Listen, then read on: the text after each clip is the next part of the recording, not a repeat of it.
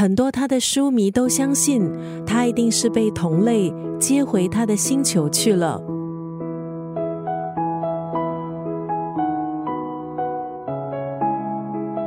作家倪匡离世，在社交媒体上，不少书迷都在不一样的平台以不一样的方式来悼念他。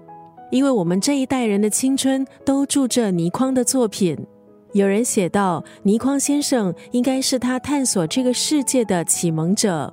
也有人分享，他从中学开始就走进了倪匡的科幻宇宙。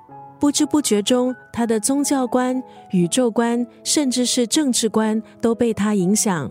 相信倪匡是很多人衷心佩服的一位作家。你的第一本倪匡又是哪一本呢？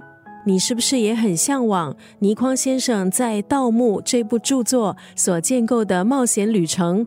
看完之后，毫不怀疑的相信这个世上肯定有外星人。倪匡先生的书也带着读者们到埃及，还有戈壁沙漠。而《蛊惑》这部著作更是让不少的读者对西南地区还有东南亚的巫术心生恐惧。多重宇宙，天马行空，因为在倪匡先生的世界里，一切都有可能。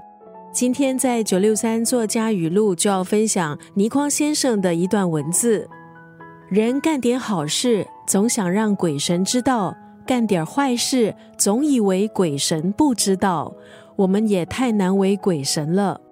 今天在九六三作家语录分享的这段文字出自倪匡，他曾经说过自己对死亡其实看得很淡，因为人总有一死，而他也相信人生充满各种配额，好多配额都不知不觉用完了，所以自己不再创作。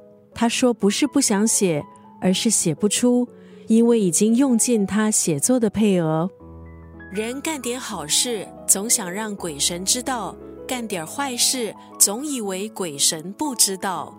我们也太难为鬼神了。